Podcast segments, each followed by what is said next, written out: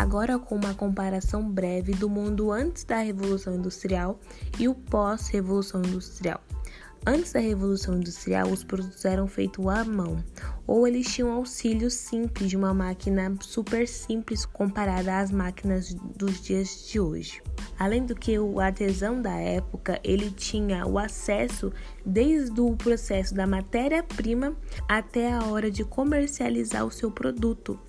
Então, quando chegou a Revolução Industrial, tudo isso foi deixado de lado e eles passaram a ter que ir para as fábricas. Então também aí houve um êxodo rural. As pessoas saíram da roça, as pessoas saíram do âmbito rural para ir para as grandes cidades. A partir daí, tendo que trabalhar nas empresas, tendo que trabalhar nas fábricas.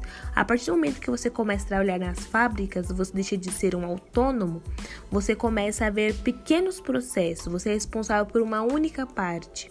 Então você só via uma parte da produção, seja ela qual for. E foi daí que começou tudo que temos hoje e tudo que teremos no futuro distante ou próximo. A parte positiva da, dessa comparação é que nós podemos ver nossa evolução, nosso crescimento.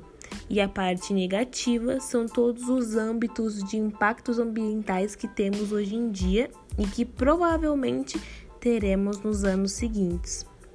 Então, quando nós pensamos no mundo antes da Revolução Industrial, será que nós conseguiríamos viver naquele momento, naquela época? Tendo em vista que já sabemos a tecnologia que há de vir? Provavelmente não. Então, a Revolução Industrial foi um grande ápice, foi um dos primeiros passos às tecnologias de altíssima qualidade que temos hoje. Então, isso é um ponto hiper positivo.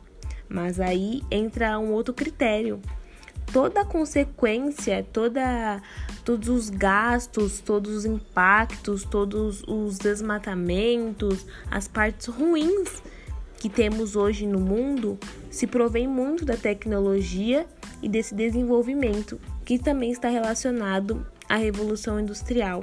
Então, essa comparação existe dois lados.